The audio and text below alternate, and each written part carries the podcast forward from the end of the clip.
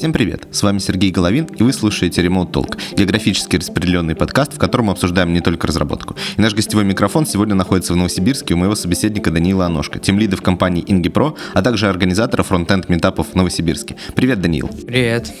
А, ну, давай начнем уже с традиционного вопроса. А, расскажи, пожалуйста, с чего началась твоя карьера программиста? Ну, вообще так получилось, э, что мне в классе восьмом или седьмом мама почему-то решила попробовать отправить в лагерь э, здесь в Новосибирске при НГУ. Если я ничего не путаю или с тех пор ничего не изменилось, э, э он лагерь называется ЛШУП, летняя школа юных программистов. Вот. И то есть э, суть этого лагеря, что туда приезжаешь, там есть э, набирают мастеров, это там либо преподаватели, либо студенты, которые хотят учить чему-то детей. Вот они формируют свои мастерские, там выбирают тему, что делать в рамках этой мастерской будут и технологии, на которых это реализовывать будут. И вот э, дети, которые приехали в этот лагерь, выбирают себе мастерскую, так распределяют, идет распределение по мастерским, и за две недели что-то разрабатывается, возможно, да, ну, а еще и идет обучение детей программированию. И вот э, я тогда в первый раз э, ну, поскольку я особо, ну, не знал программирования вообще, угу. вот, э, я пошел в мастерскую, где, как бы, не знаю, разрабатывали в среде Scratch, если слышал. Да, да, я слышал. Вот, ну, это вот блок схемы and drop и там перетягиванием. Ну, вообще интересно. Там, где, а как ты считаешь, это вообще нормально и начинать с этого вот именно со скретча? Я просто слышал разные мнения по поводу подобных языков визуальных, э, что подходят они для детей или лучше сразу там какой-нибудь питон преподавать? Ну, вот у меня был такой опыт. Я с этого начитал. Мне понравилось, потому что ты учишь базовые конструкции, это условия, циклы, mm-hmm. да, при этом э, это, когда вот мы вот пишем на обычных, скажем так, взрослых языках программирования, мы должны как бы это в голове держать из головы брать там if и for, а там ты просто, если что-то не знаешь, заходишь э, в раздел, там у тебя все эти конструкции списком есть, да, ты просто берешь входящее и перетягиваешь. То есть для обучения вот начального, мне кажется, это немножко ну, упрощает процесс. А ты, получается, до вот этого лагеря вообще с программированием совершенно никак не сталкивался? Да. Ну, у меня угу. с математикой было хорошо со всей вот этой темой. Мне, наверное, поэтому решил туда отправить. Ну, возможно, да. Это был хороший выбор. А, окей, ты, получается, занимался две недели. А, ты все две недели вот занимался на скретче или потом вас уже пересаживали на что-то? Нет, нет, это если тут какую-то мастерскую выбираешь, ты две недели этим угу. Занимаешься. А, ну и вот после этого, получается, ты прям ну, получил какие-то основы а, программирования. И а, дальше? Дальше, ну, поскольку ты все равно еще был маленький. Это сколько тебе лет было? Ну, я не помню, ну, класс седьмой, восьмой. А, ну, ну да. Угу там во время, в промежут... Я в следующем году тоже собрался поехать. Вот. Ну, в промежутке между э, лагерями я, по-моему, никак не затрагивал программирование. Но, хотя нет, я вот как вернулся с лагеря, все равно еще что-то для себя в скретче баловался. Вот.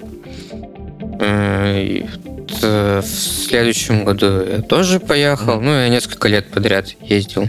И уже в классе в девятом я даже в десятом, наверное, уже начал там уже сам что-то изучать. Э, там был PHP, Qt, плюсы, и так вот перешел э, к веб-технологиям, э, и так получилось, mm-hmm. что ну, фрилансить, зная веб-технологии, как бы проще, потому что ну, много большой спрос там на создание сайтов всяких простых. Это ты уже после школы начал фрилансить? Нет, в классе вот в 10-11 уже фрилансил. А, то есть во время даже школы? Да. М, интересно. А ш- на чем ты тогда писал, кстати? Что, что для веба использовал? Ну, PHP, понятно. А, вот там jQuery, может быть. Ну, естественно, да, jQuery. Нет, ну, мало ли, вдруг там начинал там с Vanilla JS и вообще сам все писал. Не, ну, начинал, да, естественно. Ну, как я вообще, ну, начинал вообще я там всякие э, homebrew, так называемый, делал. Ну, для себя что-то, какие-то проекты. Мгм. Вот. И мне не было цели изучать язык, то есть я книжки не читал, курсы не проходил, а вот э, зная какие-то базовые конструкции, да, ну они по сути во всех языках э, одинаковые, да, там условия, циклы, функции и так далее. Вот, просто вот поставил себе задачу, вот надо мне веб-морду для там, своей штуки сделать. И вот там поначалу просто копипастил что-то там со Stack Overflow, к примеру. Да? Мгм. Вот. Потом ну, начинал втягиваться, понимать, что вообще я копирую и вставляю. Вот. а, И вот изначально это был ванильный JavaScript. Потом, когда я увидел jQuery, я такой, ну это ж намного проще все делать, нежели на ванильном JavaScript. Особенно, ну вот, для построения каких-то интерфейсов. И дальше ты, получается, уже занимался фрилансом. И как долго, кстати, фрилансил? Ну, в принципе, брал э, мелкие какие-то задачки, типа сделать сайтики вплоть до второго курса. Но у меня вот с первого курса или даже с 11 класса были такие более-менее постоянные клиент, грубо говоря. Э, Там, к примеру, надо было делать всякие модификации в интернет-магазине, где кеды продавали. И раз в месяц там какая-нибудь задачка прилетала, что-то надо изменить, добавить и так далее. Ну и дальше, по факту, официально не устраивался, а тоже были какие-то такие, ну, уже покрупнее, но тоже проекты, ну, грубо говоря, проектная занятость. А как устроился на первую уже такую постоянную работу? Уже в каком в какой период времени был? Официально в первый раз я устроился два года назад. Ну да, не так долго, не так давно. Не- недавно. Потому что до этого, вот, э, перед тем, как я устроился официально на работу, у меня был э, более-менее... ну, участвовал в стартапе, там платили ну, ежемесячную зарплату. Мне там, естественно, официально не трудоустраивали, потому что это стартап. И он, э, ну, как, как, не знаю... Возможно, участь любого стартапа это не взлететь. Вот он не взлетел, Ну, даже и я... можно сказать, что большинство стартапов участь это не взлететь. Ну, я как-то по- опи- оптимистичнее хочу к стартапам. Ну, окей. А что тогда использовали, кстати? Это уже был какой-нибудь э, Angular, React? React. Ну, Ты Angular, получается, пропустил? Сразу с jQuery на React? Нет, Angular я первый смотрел. Это как раз-таки был, по-моему, первый курс. И первый, считай, такой фреймворк полно- полноценный, с которым я познакомился. То есть для этого я там jQuery использовал. Вот. А с Angular познакомился благодаря онлайн-курсу. Не помню уже, как называется. Короче, там были бесплатные выходные, но он англоязычный американский, по-моему, ресурс. Там были бесплатные выходные, интерактивные курсы по ангуляру. Это за пару выходных его прошел, и прям тоже, как у меня был восторг от jQuery после ванильного JavaScript, такой вот у меня от ангуляра после jQuery тоже был восторг. Я ну, такие разнообразные заказики уже на ангуляре делал. Ну да, я думаю, в то время у многих э, был восторг от ангуляра. Действительно был довольно удобен в то время, особенно после действительно jQuery. Получается, что ангуляр... Насколько долго ты его использовал? Как, как быстро к тебе пришло разочарование в этой технологии?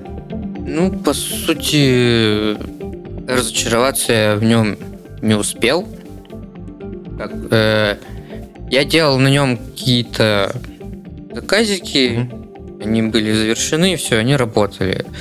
Потом, э, ну и все равно я с периодичностью какие-то лендинги делал там без ангуляров, потому что он там не нужен.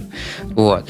React, э, когда я его увидел, он мне, ну, бы заинтересовал, но поскольку я вот знал на тот момент э, Angular, я на него, ну и что-то делал уже на Angular, так не торопился на React переходить, но ну, у меня потом не было случая, грубо говоря, его применить. Угу. Вот. И, а вот когда пошла канитель, там э, вот Bubble, ES6, там вот классы, когда вот показали, что можно вместо create класс там использовать э, там наследование React компоненты и так вот красиво писать компоненты. Мне прям загорелось, чтобы где-нибудь это попробовать. Ну и, собственно, я вот в том э, стартапе его и попробовал. Ты прямо пришел и предложил начать все писать на реакте?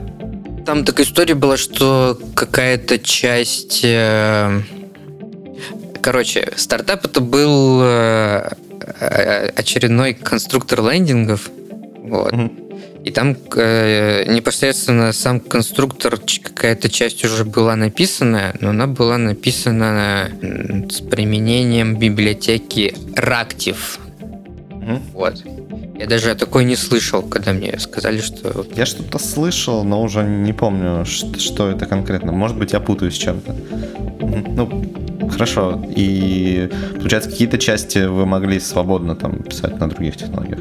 Ну, вот я угу. продолжу, что все равно, ну, поскольку я тогда еще был не так э, опытен, я не мог сразу себе позволить там сказать, да давайте прям все с нуля mm-hmm. перепишем, я ну, смирился с тем, что пока, как минимум пока, я буду, вот, как мне сказали, использовать этот реактив. Э, использовал, использовал, потом там какие-то обнаружились во время работы э, баги, плюс все равно я вот смотрел э, с вожделением на реакцию ES6 классами, а там у Reactive было такое IP, что просто функция конструктор, куда ты передаешь объект, там совсем на свете и с шаблоном, и с данными, там, угу. и с э, слушателем событий. Вот. И, как сказать, я собрал все доводы, чтобы перейти все-таки на React, высказал их, грубо говоря, моему начальнику, и он сказал, если вот ты за что-то там две недели все перепишешь на React, то давай. Я такой, ну, хорошо, перепишу. Ну, кстати, за три недели, но переписал. Вообще все? Да, конструктор. Неплохо.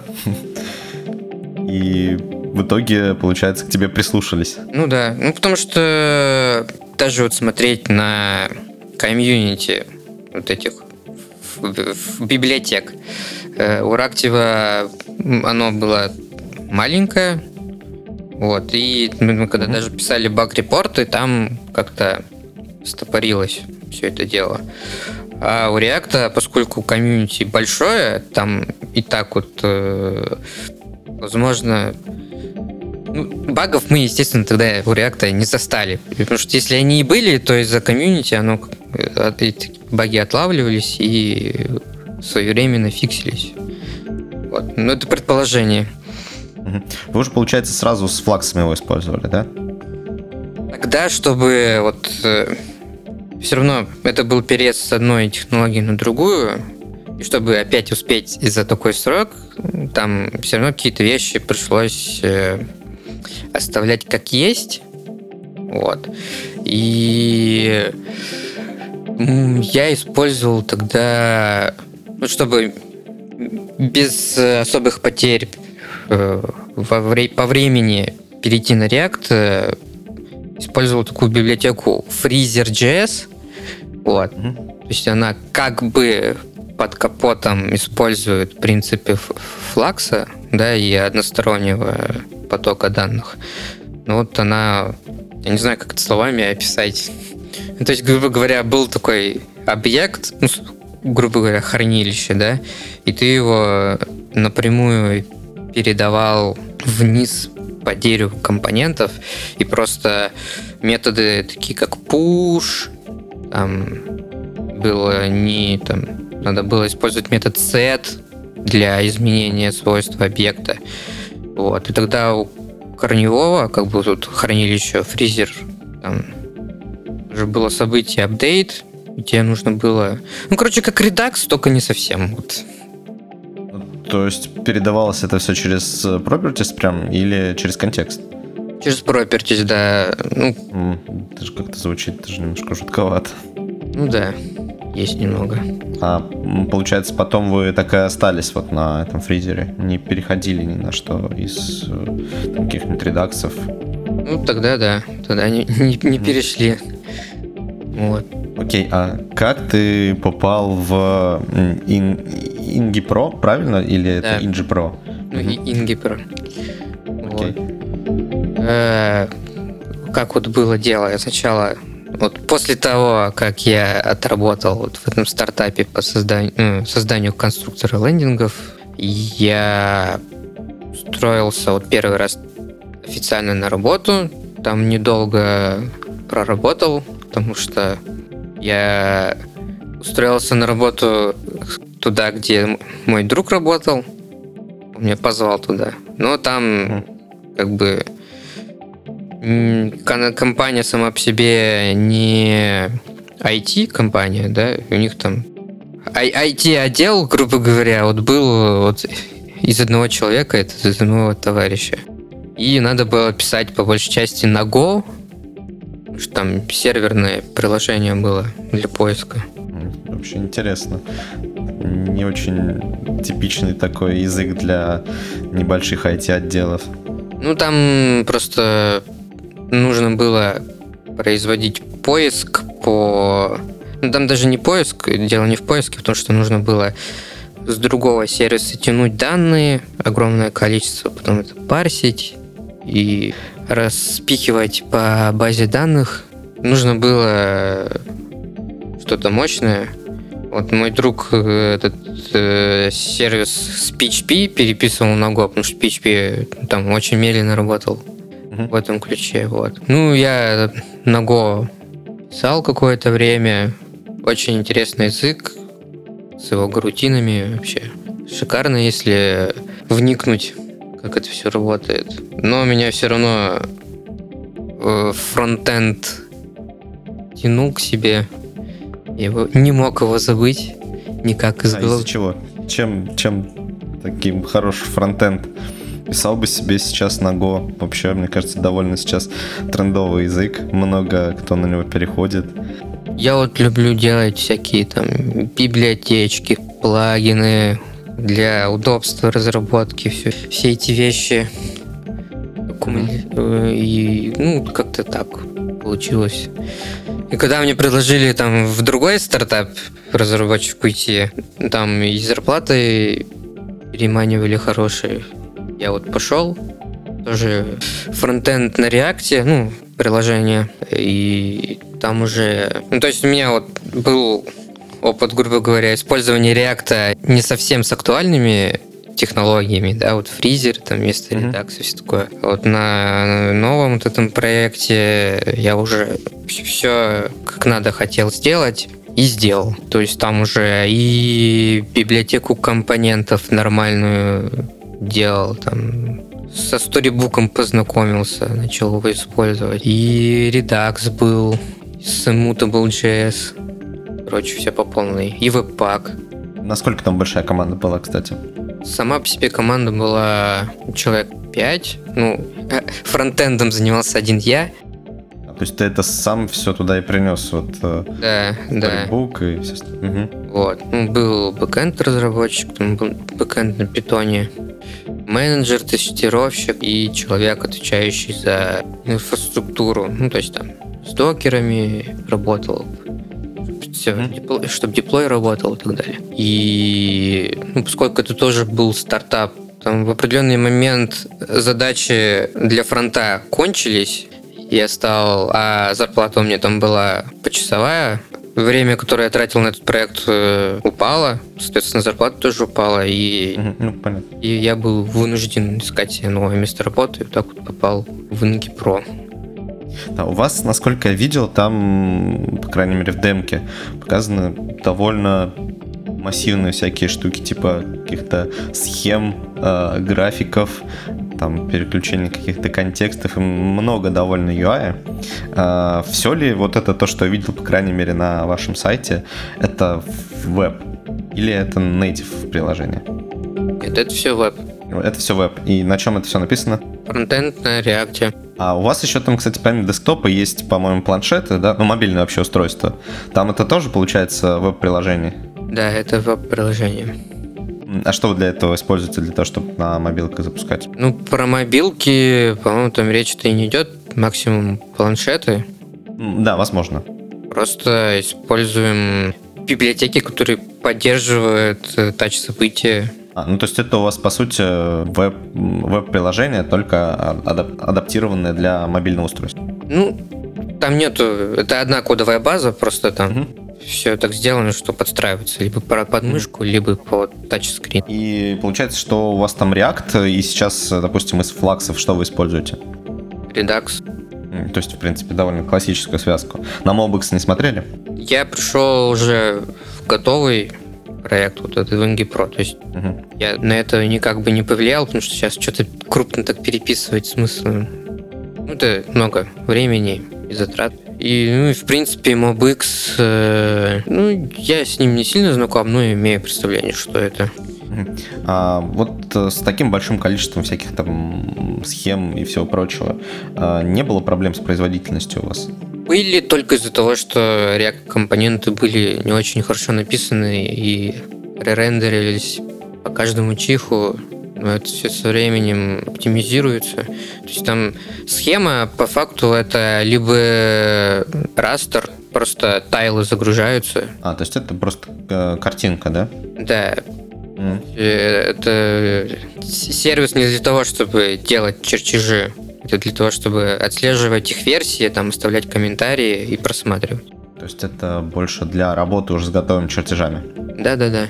Окей, а получается сейчас э, ну, тот стек, который вы сейчас используете, вам довольно хорошо подходит, и вы ни на что другое не смотрите. Просто очень много в React сейчас э, есть мысли о том, что Redux не очень хорошо подходит для э, каких-то больших веб-приложений, там, в силу того, что у него есть определенные ротовые травмы. И можно использовать тот же, например, Mobox или там еще что-то, и потихоньку переходит либо к этому, ну, либо, если все ок, то не переходит. В вашем случае, я так понимаю, у вас все ок. Пока да. Угу, отлично. Как и когда ты вообще решил начать организовывать мероприятия в Новосибирске? Изначально вот есть такой человек Леонид Кальнеус. Он угу. вот, в Новосибирске уже, можно сказать, давно, не знаю, года с 15 может, и 16 начал, вот, организовал GG-сообщество в Новосибирске. Угу. Вот. Начиналось э, вроде как с метапов по Go, по Android метапам. Вот там я как веб-разработчик хотел уже метапы какие-то по вебу. Вот, потому что в Новосибирске, я помню, еще когда на первом курсе учился, что-то промелькивало, какие-то метапы по JavaScript и так далее. Но это было достаточно редкое событие, чтобы метапы проводились. Ну или я просто этого не замечал. Вообще, насколько мне, по крайней мере, известно, в Новосибирске довольно хорошо развита IT там движуха и, в принципе, довольно много мероприятий. Единственное, что я тоже слышал в основном о мероприятиях там бэкэнд э, направленных, в основном это какие-нибудь действительно были Go, там другие языки Java. А про фронтенд особо не было слышно. И вот получается, что когда ты начал организовывать, ты э, находил уже кого-то, кто там тоже когда-то там организовывал или участвовал в метапах? Или ты прям начинал с нуля? Ну, я еще немножко не дорассказал. Угу. Вот, что вот я захот... ну, хотел, чтобы были метапы по вебу. Собственно, с Леонидом я тогда ну, на первом этапе я выступал и ну, совсем немного с организацией помогал. То есть это, по сути, был вот метап, под, э, который организовал Леонид. Э, из-за работы я как-то выпал э, из метапов ну, сибирских по вебу. Вот, то есть они продолжали организовываться. Назвали мы его тогда WebDev Meetup. Не знаю, фантазии на больше... На что-то больше, более интересное не хватило. Ну, вроде и так неплохо. Мне кажется, да, вполне нормально. Вот. И, по-моему, год назад или два года назад уже Леонида позвали работать в Питер. И, естественно, он переехал в Питер и сейчас там живет и работает. И на какое-то время, ну, естественно, как бы там человек не хотел что-то в другом месте организовывать, там по удаленке это немножко сложнее делать. Вот. И на какое-то время деятельность GDG э, сообщества в Новосибирске так подзаглохла. Угу. Тогда я решил, что, ну, что нужно помочь Леониду и, и сообществу новосибирскому.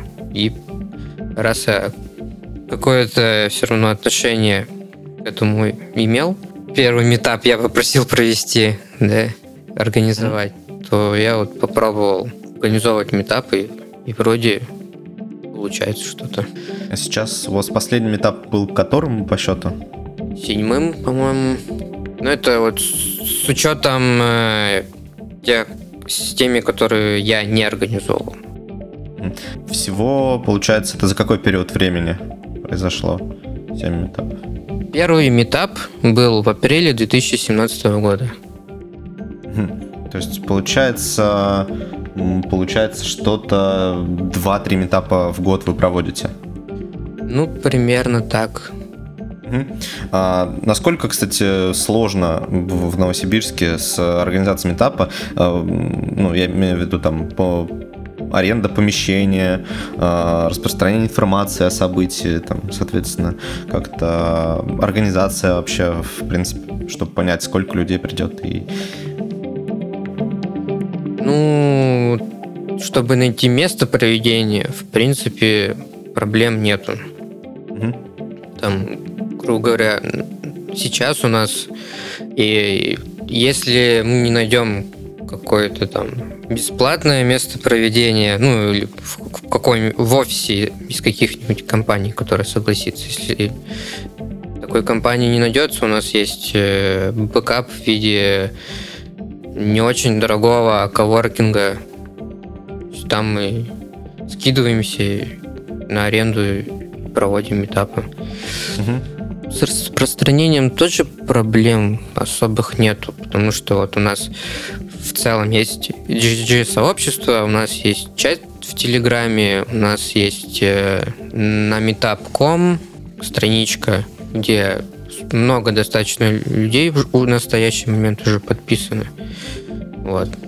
Соответственно, если когда метап анонсируем, и те, кто на meetup.com зарегистрированный email приходит, и кидаем в Telegram чатик.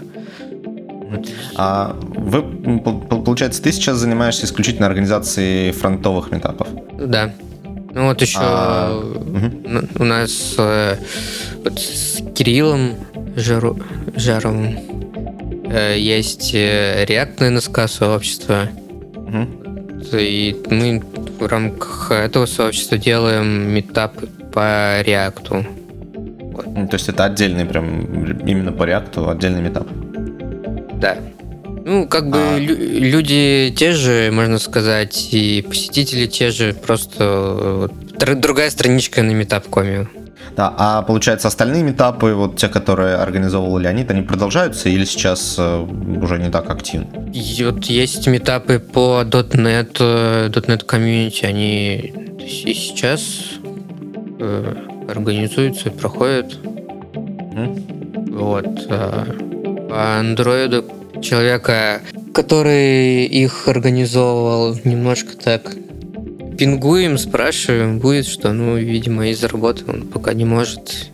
Других э, желающих организовывать Android метапы мы пока не нашли. У вас, ну, ты- упомянул, что у вас э, иногда используются офисы э, каких-то IT-компаний, которые есть э, в Новосибирске, для того, чтобы провести метап. Вот э, насколько много у вас, кстати, компаний, насколько они большие? Компании у нас, ну, точное количество не скажу, но крупные есть. Ну, Вот их, мы условно, единицы, десятки или там, может быть, даже сотни. Которые я знаю, ну, это где-то десяток, ну, чуть меньше. Просто я могу не все знать. Мгм. Но это, получается, десяток прям крупных компаний или вот насколько, кстати, это крупные компании? Ну, по количеству персонала я тоже такой информацией не обладаю. Ну, может быть, не по количеству персонала, а просто, может быть, это довольно известная, например, компания. Там, может, не так много э, человек работает, но, тем не менее, она делает какой-нибудь э, продукт. Ну, вот мы, например, у нас был такой опыт, мы React Meetup проводили в офисе компании PushWush. Мгм. Еще раз могу этим ребятам сказать спасибо, если они будут слушать этот подкаст. Ну, Вот. будем надеяться, что будут. Очень у них интересный, красивый, удобный офис. По штату там, ну, не, не маленький штат у них разработчиков. Но опять же, точное количество не скажу, это так, на Мгм. глаз. Вот. По-моему, недавно открылся офис Тинькова, ну, отдел разработки. Мгм. Но мы с ними пока что, можно сказать, в процессе налаживания контактов. Ну и вот по Новосибирску крупная, крупный работодатель для разработчиков это НГС сайт. Ну, На самом деле там название фирмы уже какое-то сложное стало. Они сейчас уже сами свои метапы проводят. DevNSK, по докеру хорошие у них э, метапы и лабы. Вот, воркшопы. Вот, правильно Мгм. сказать, воркшопы. Вот. Э, вот. Начинали мы с ними вместе проводить веб метапы, но сейчас вот форкнулись в два разных. А это вот не мешает вам то, что есть какая-то определенная фрагментация сообщества? Я бы не сказал. Ну, по факту же это только в лучшее сообщество новосибирскому разработчиков. Чем больше метапов, тем лучше. Ну да, просто иногда, возможно, проще объединить усилия и вместе делать какое-то одно мероприятие, чем несколько разных. Ну, там, наверное, зависит от ситуации. Скажем так, причины э, разделиться были. Мгм. Все, что могу сказать. Хорошо. А, недалеко от вас, ну как недалеко, относительно недалеко от вас есть еще Екатеринбург и Челябинск, тоже довольно большие города, где неплохо развито IT, ну в Екатеринбурге вообще хорошо развито, в Челябинске неплохо развито. У нас были гости из Челябинска. А, не пробовали ли вы как-то с ними скооперироваться и э, сделать там одно какое-нибудь большое мероприятие или просто там обмениваться спикерами или силами для организации э, метапов или, может быть, конференций? Ну, насчет конференции у нас проводится каждый год DevFest. Да, в принципе, и в качестве посетителей, в качестве спикеров много кого зовем, в том числе из ближайших регионов. А насчет метапов э, еще не пробовали. Ну, тут, э, не знаю, загвоздка можно сказать так, что, ну, мы метапы Тут DevNSK проводит э, НГС, да, у них там есть э, бюджет можно сказать, на это. Они, mm-hmm. допустим, если захотят, наверное, могут кого-то привести. Мы свои метапы проводим безвозмездно. Вот если нужно нам, допустим, коворкинг снять, мы сами скидываемся. Если печеньки купить, тоже. Вот. Mm-hmm. Конкретно поэтому сейчас, поскольку мы столкнулись, э, не хочется это назвать проблемой, но столкнулись с тем, что локально спикеров уже сложновато найти. Вот. И мы сейчас вот начали искать спикеров для удаленных выступлений. Вот, mm-hmm. по скайпу. Потому что ну, привести, ну, сами мы оплатить там переезд на метап ну, пока не можем. Э, это, я не знаю, если такие люди, которые сами готовы поездить, то для таких людей, конечно, мы всегда таким людям будем рады принять Я думаю, этапе. Что таких людей можно, наверное, найти, но тем не менее, кстати, насчет э, организации, я думаю, что даже несмотря на то, что вы делаете это все бесплатно и не на коммерческих основах, то тем не менее можно попробовать э, переговорить с ребятами из того же Екатеринбурга или Челябинска, и вполне возможно, что они с радостью там как-то либо помогут, либо поучаствуют в вашем мероприятии. Окей.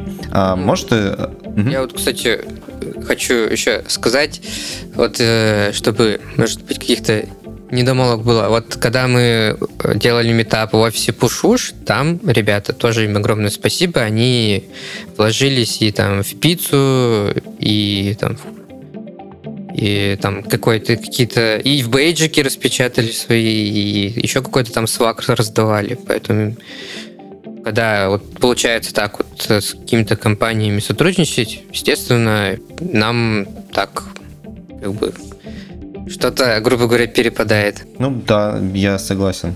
Спасибо действительно большое ребятам из Push-Push. Я надеюсь, они это услышат. Push-Wush.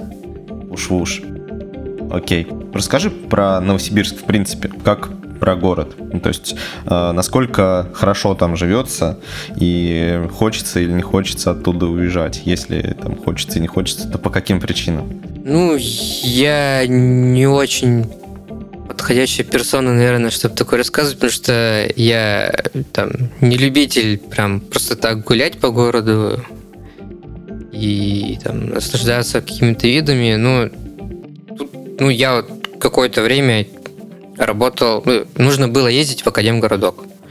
Угу. И, ну, а, Академгородок это очень крутое место, там, собственно, есть э, так называемый Академпарк, это здание, состоящее из двух башен, которые над дорогой так соединяются.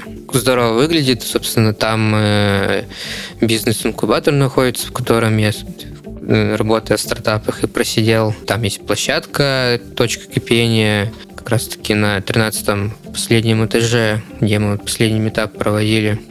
Вот, в принципе, Академгородок это, можно сказать, рядом с лесом находится. Хорошая, красивая природа, белочки бегают, э, НГУ там находится. Вот. А сам Новосибирск, ну, тоже неплохой город. Зимой холодно? Ну, естественно, бывают дни холодные, бывают теплее. Холодные это минус 35, а потеплее минус 20. Ну нет, почему теплее? Это минус 15, минус 10. А, ну, хорошо. А, каково, кстати, вот э, переносить вот эти морозы? Насколько сложно? Да легко, особенно если работать по удаленке из дома, вообще замечательно. Да, согласен. То есть, если никуда не выходить из дома, то, в принципе, наверное, не так ощущается. А, кстати, вот насчет отопления. Сами дома хорошо топятся или тоже холодно зимой, когда большой мороз? Хорошо топятся, да. Все с этим хорошо. Вот в Челябинске, например, ребята рассказывали, что есть определенные проблемы с э, чистотой воздуха. Нет ли у вас каких-то подобных проблем, там, экологических или, может быть, транспортных? Не сказал бы, да и не слышал, чтобы прям такой момент отмечался. Угу. Как ты считаешь, вообще стоит из ближайших городов э, переезжать программистам э, там, или будущим программистам, студентам, которые собираются стать программистами в Новосибирск? Или если уж переезжать, то сразу лучше в Питер или в Москву? Ну, я сам не из Новосибирска. Я вот конкретно сюда переехал, чтобы учиться. Переехал я из Новокузнецка. Угу. Вот. Мне вообще как ну, не напрягает и не сказать, что обидно. Ну, есть такой момент, когда, допустим, вот э, люди, дети после 11 класса уезжают в другой город, и так получается, что город, из которого они уехали, мельчает в населении, грубо говоря. Но если говорить с точки зрения вот, э, разработки программирования, то, наверное, стоит, потому что вот если бы я остался ну, Кузнецке и продолжил бы заниматься разработкой, особенно веб-разработкой, ну, я, может быть, по удаленке, если бы работал, это было бы еще как-то нормально. Не знаю, есть ли там вообще какие-то офисы разработки в более-менее крупных масштабах. Ну и опять же в Новосибирске это более-менее крупный город, где мы вот тут э, стараемся строить комьюнити разработчиков, проводить метапы, там, делиться опытом и так далее. А в таких э, городах поменьше с этим, мне кажется, было бы сложнее. Да, так и есть на самом деле. В городах поменьше с этим сложнее. Плюс Новосибирск, вот я уже упомянул Академпарк, вот, и, собственно, там э, проводят всякие мероприятия, связанные с IT. Ну, бизнес-инкубатор, опять же, есть. То есть там можно там, ну не просто так, но получить какое-то место задешево, чтобы сидеть и работать. Угу. Э, проходят э, были так называемые летние школы и зимние школы если я ничего не путаю. Ну, тоже э, для акселерации, акселерации стартапов. Вот, ну, то есть плюс-минус такие вещи вот проводятся. Вот. И ну, в плане IT в Новосибирске хорошо. Ты сам бы хотел оттуда уехать, допустим, в Москву или в Питер, или в принципе там тебя все устраивает? Ну, мне вот уже по работе предложили подумать. Я работаю по удаленке, а компания московская. Угу. Я пока еще ничего не ответил им. Будет не очень удобно, если узнают отсюда э, мой ответ. Ну, скажу так, что я пока... Ну, меня тут держат несколько вещей. И вот одна из вещей, что я не хочу бросать комьюнити. Как бы это ни звучало, что как будто это все на мне держится. Ну, это, естественно, не так.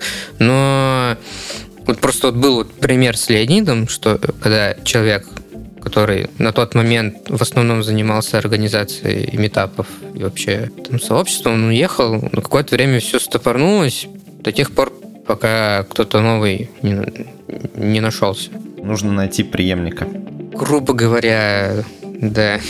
Вот. Ну, поскольку, ну, меня вот опять напрягает, можно сказать, такой факт, что можно в Новосибирске часто увидеть такую картину, разработчики из Новосибирска, когда доходят до уровня там сеньора или там уверенного медла, их хантят э, в Москву, в Питер, и вот они уезжают туда.